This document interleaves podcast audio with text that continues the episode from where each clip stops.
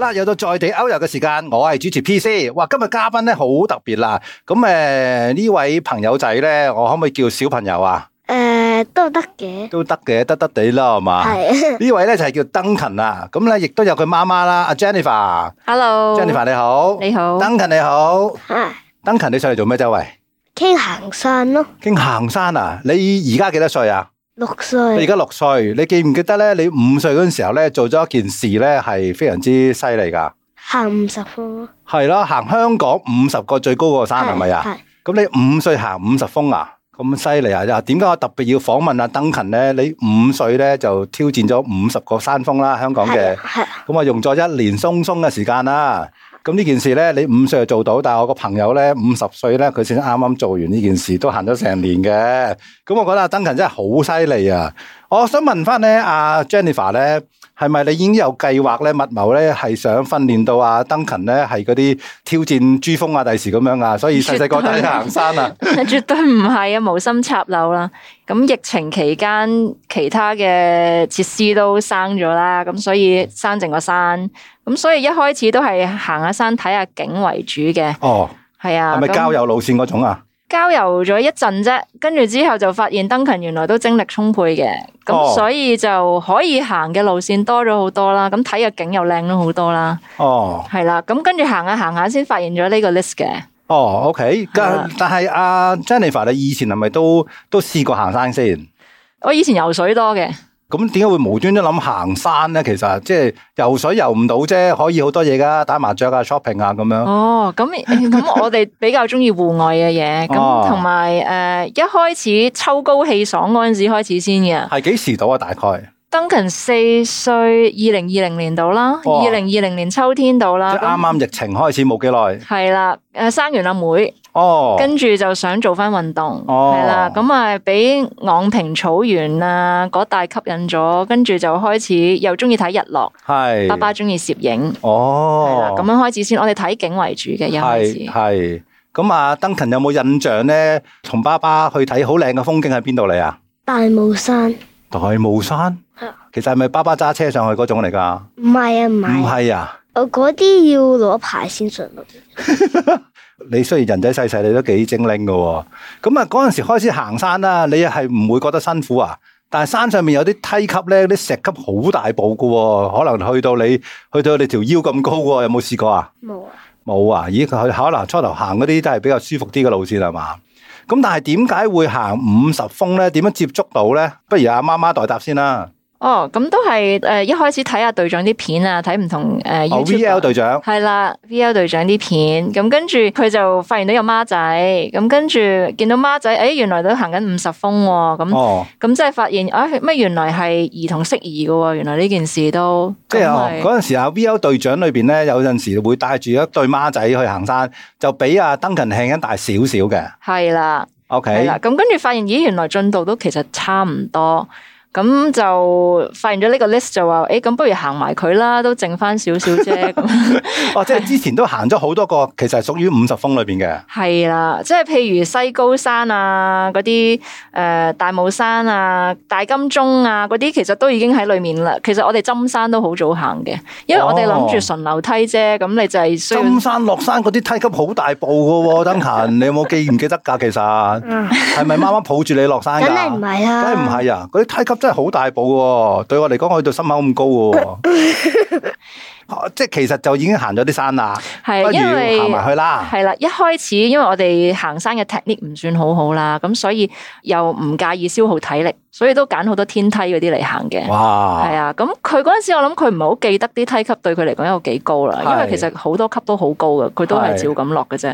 其實拉尾我諗翻轉頭，我哋一開始行學鬥水塘啊，係啊學鬥水塘上諗住上黃嶺嘅，諗住哦上屏 OK 風山嗰度，其實上咗屏風山啦已經。係嗰個梯級我哋嗰我而家諗翻起其實都好高對佢嚟講，係啊又係四歲，所以佢唔記得噶啦，唔佢記得係嘛？㗎唔記得都係好事嚟㗎。咁有冇影低相㗎？有影低相就會記得啲美好嘅時光㗎啦。辛苦嗰啊係啊啲唔記得就算數啦。係係嘛啊係啊係啊係係啊，啊係啊，喂，我想問下，喂阿登勤啊，你行山啦，咁我知你好叻仔啦，你都係自己去行啦，係嘛？即係唔係媽媽？我見咧行山有陣時咧，有啲好辛苦啲梯級咧，個媽媽係抱住啲小朋友上山啊，或者孭住上山噶嘛，你係自己行嘅。係啊，喂，咁你帶啲咩去啊？你有冇自己嘅背囊啊？有嘅，你嗰有嗰個背囊嘅？係帶水啊、 係食物啊。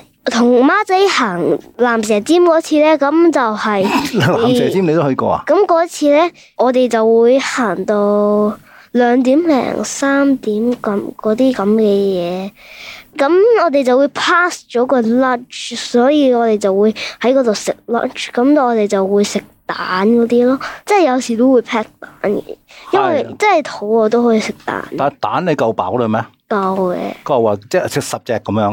唔係，咁除咗蛋仲帶咩嘢喺個背囊度啊？有時帶啲朱古力咁樣咯。都帶朱古力行山咧，有個情況係會溶晒㗎喎，你有冇試過啊？即係如嗯果真係好熱咁就會咯，都會嘅，都會試過溶咗朱古力嘅，但係都會照食噶。但係唔得喎，朱古力你淨係補充嗰啲好簡單嘅糖分喎，雞蛋就都 OK 嘅，有啲蛋白質啊咁樣嘅，但係真係夠你食㗎啦。啊，差唔多啦。有冇帶啲嘢令自己好開心㗎？除咗朱古力，嗯冇，冇啊？咦咁簡單？係啊， O K，咁誒行嗰五十峰啦，其實最初咧，知唔知香港咧有咁多高山㗎？你誒翻學老師有冇教過話香港有幾多咩高山咁樣㗎？冇噶。其實佢哋都唔會教山嗰啲嘢，嗬，哦而家學校唔教咩香唔港有咩係山㗎？啊，即即係而家唔教住咯，而家唔教住，遲啲會噶。但係老師有冇話提過話啊香港有啲咩山咁樣㗎？冇噶，冇㗎，咁你咪叻過老師咯。隨住而家，係啊，好啦，我而家考下你先啦。咁最高係邊個山啊？大帽山大帽山啊，咁你喺個五十個山裏邊行過嘅山裏邊，你覺得最靚風景係邊一個啊？九華嶺哇，九華嶺啊！你係上去九華嶺定落去九華嶺啊？上去咁啦，你上九華嶺，即係喺個石壁水塘隔離引水道咁上山，上九華嶺。哇！咁九華嶺嗰次咧就有雲海，跟住就見證鳳凰山咁樣咯。係，但係鳳凰山都喺五十個山裏邊噶嘛。係啊，咁你係分開咗第二次去啊？係啊，咁除咗九華嶺係有個雲海覺得靚之外咧，你覺得邊條路係最易行啊？咁多個山裏邊？大帽山因為大部分都係車路， 係啊。咁大帽山你有冇試過上到最高最高嗰個點啊？係咩地方嚟啊？有冇印象啊？嗰個發射塔咯，哦，你上到去佢上面望到，係啊，咁其實每一次咧，你去到呢啲誒山峰個頂嗰度咧，你有咩做噶？有咩慶祝儀式噶？其實冇乜嘅啫，冇乜啦，係食少啲嘢就 走啦，嗯，最緊要食少少嘢。係咁有冇啲影相啊、留下念啊咁樣噶？有咁有冇你點知去到嗰個山啊？我有時會知嘅，但係有時就唔記得咗咯，咁你有冇學識睇地圖啊？冇乜，仲未啊？我係係啊，係喎，你而家有自己嘅手機未咧？有，有 有有冇啊？你講唔講得噶？唔好可以理媽，睇電視 嘅，你唔好理媽媽先，我就自己問你啦。你有手機噶嘛？你咪遲啲可以學識用個手機睇地圖咯，自己係係嘛？而家學識未啊？而未家就未學識。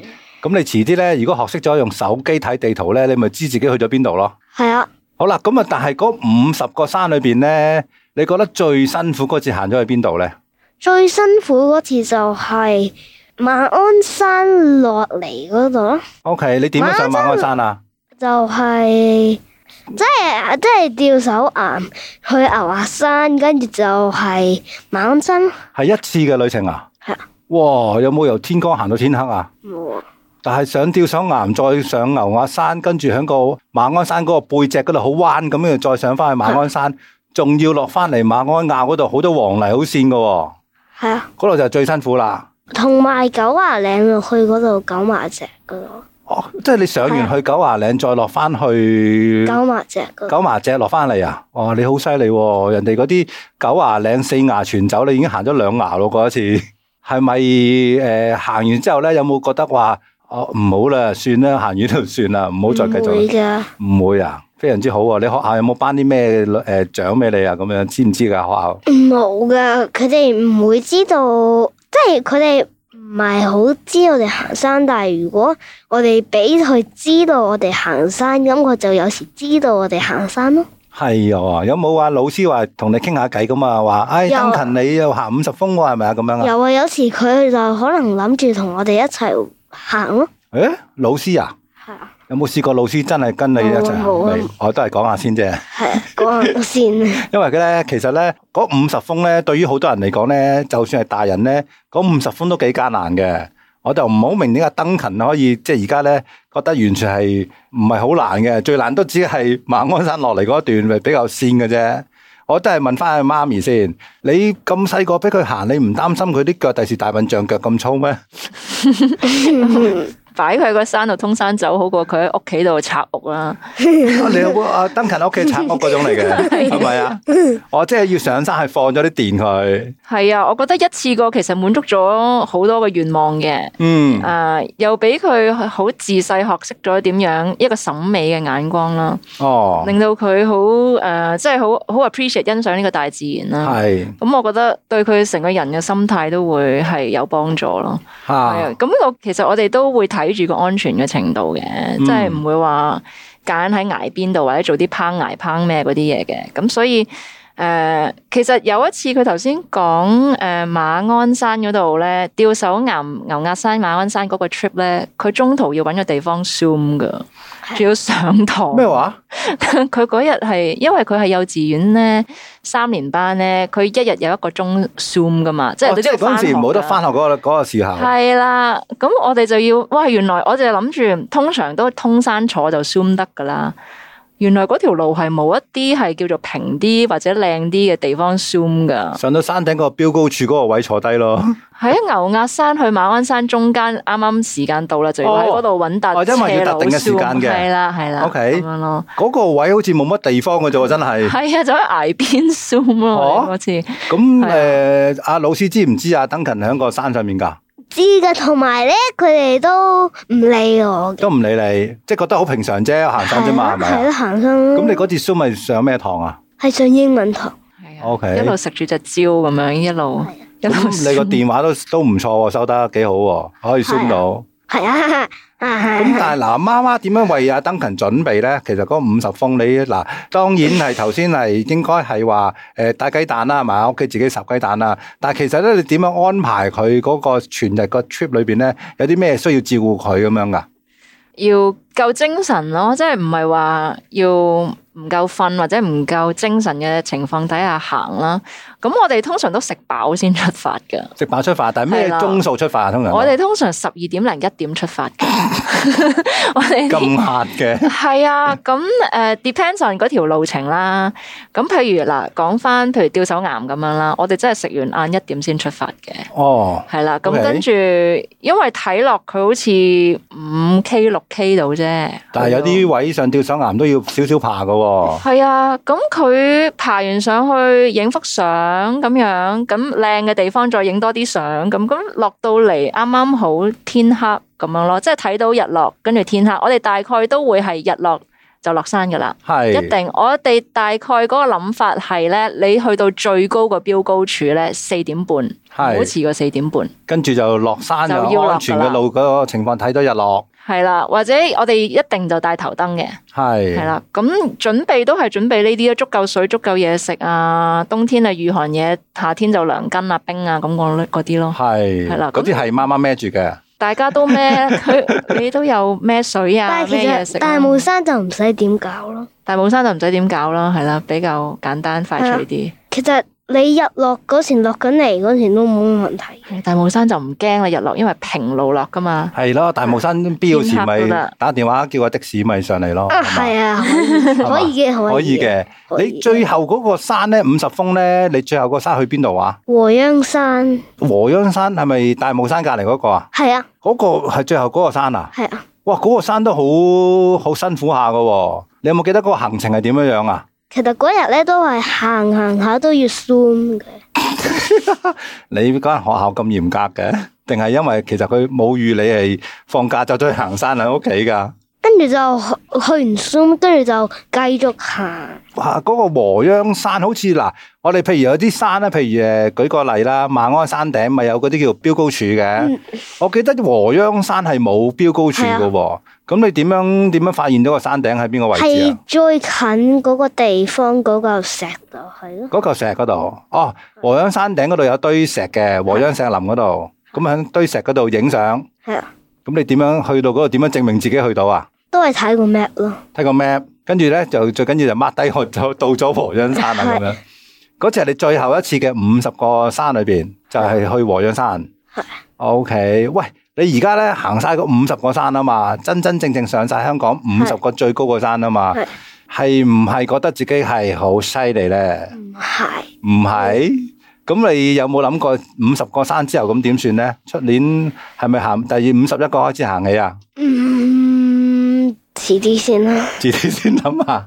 但係有冇行山㗎？除咗行嗰五十個山之後，有啊，有啊！你最近已誒一次去邊度行山啊？最近嗰一次咧就係雷打石同埋雞公山，雷打石同雞公山，即係麥理浩徑隔離喎。係啊，哇，都好辛苦下喎！上雞公山嗰啲路咧，都上好高，跟住落好多梯級㗎喎。係啊，係啊，你都應付到冇問題啦，而家係嘛？得啦，你有冇係誒？譬如我哋行山咧，咪要戴除咗背囊孭住自己嗰啲嘢之外咧，仲要戴帽啊、太陽眼鏡係啊、啊搽太陽油啊，係啊係啊你係做足晒嘅。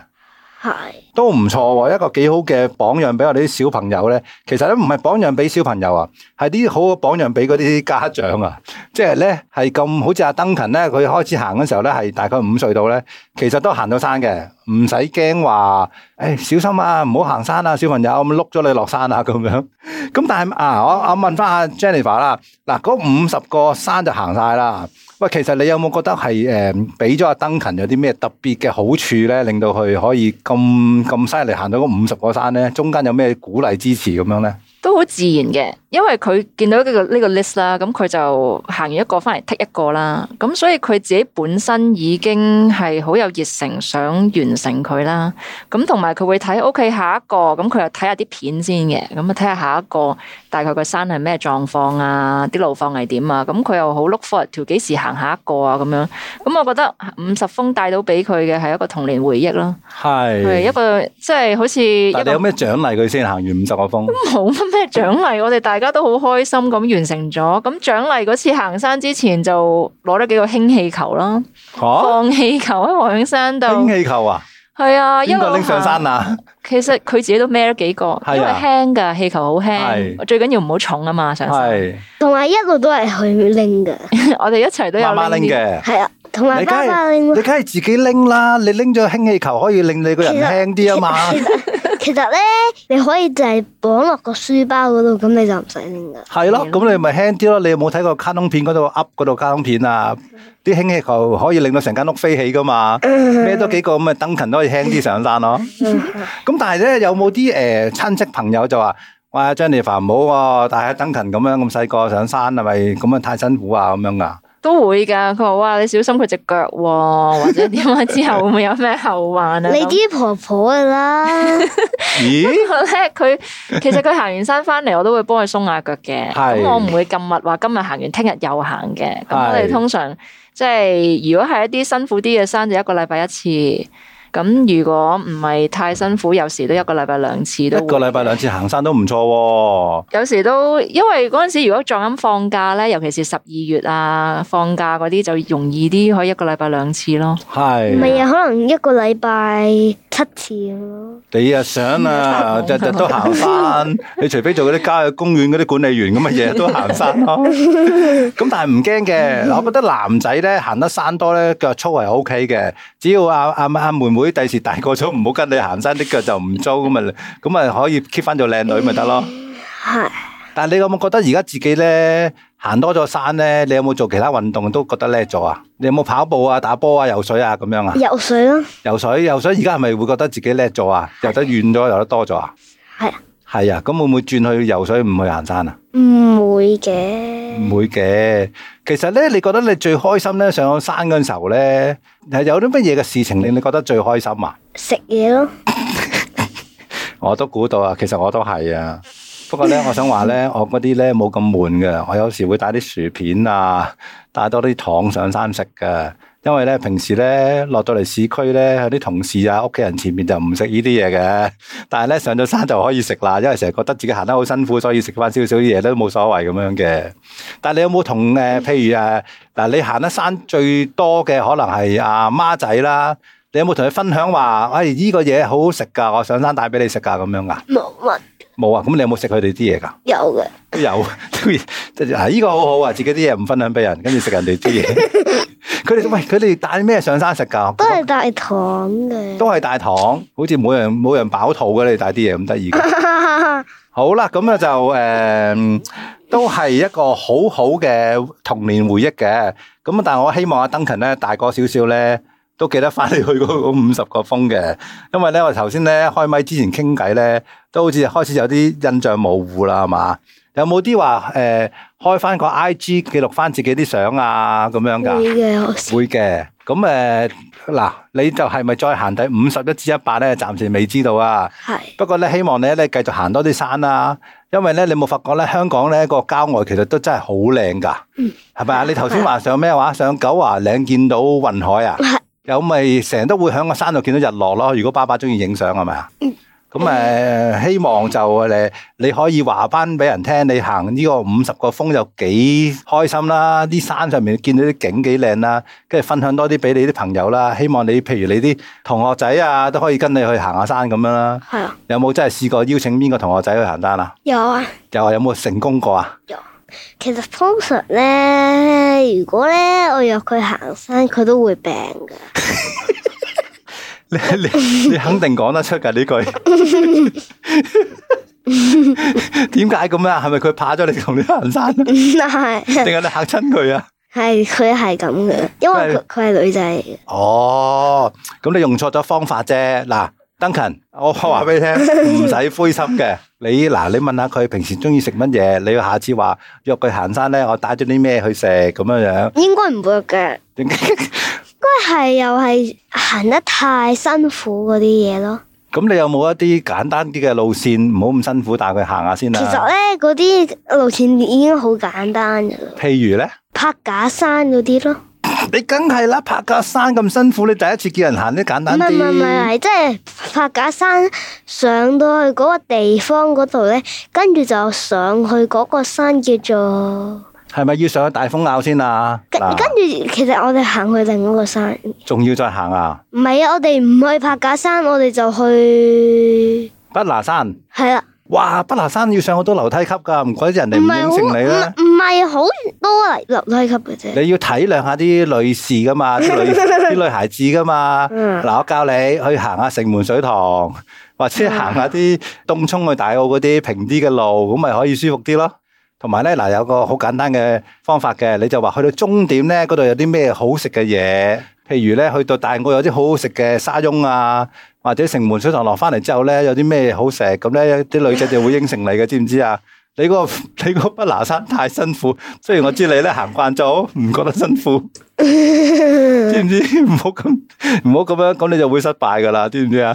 係係 係好係啦啊，好啦，我哋誒我哋唔好問邊位女同學啦，好冇？係好啦，咁啊嗱，我哋多謝咧阿登勤啦，同我媽媽 Jennifer 上嚟咧，介紹咧阿登勤五歲咧嗰陣時咧就挑戰咗香港五十個山峰啦。呢樣嘢咧都值得係鼓勵大家嘅家長咧，帶你啲小朋友上去香港嘅郊野度睇下啲靚山。喂，阿頭先阿登勤就話冇打算啦，阿 Jennifer 你有冇打算捉埋佢五啊一到一百㗎？有睇過嗰個 list 嘅。如果要完全符合晒嘅話咧，應該都有啲山係比較偏滿啲啦，係或者景又冇咁靚喎，係啊所以都諗緊應唔應該做。不過誒、呃如果下一次行嘅話咧，或者下一批行嘅山，都會喺嗰個 list 裏面揀啲靚景嘅，行咗係，先啦。但係即係有個着數嘅地方就係最高嗰啲行晒啦嘛，跟住全部都矮嘅，一路係咁數落去咧，三百幾啊、二百幾啊咁樣咧，全部都唔會好辛苦 嘅。係啊，所以都諗得過啊。不過你暫時如果五啊一到一百，唔好邀請你嗰位女朋友，唔係啊，sorry 啊，女同學去行啦。好啦，我哋多謝阿 Duncan 同埋 Jennifer，多謝。拜拜，拜拜。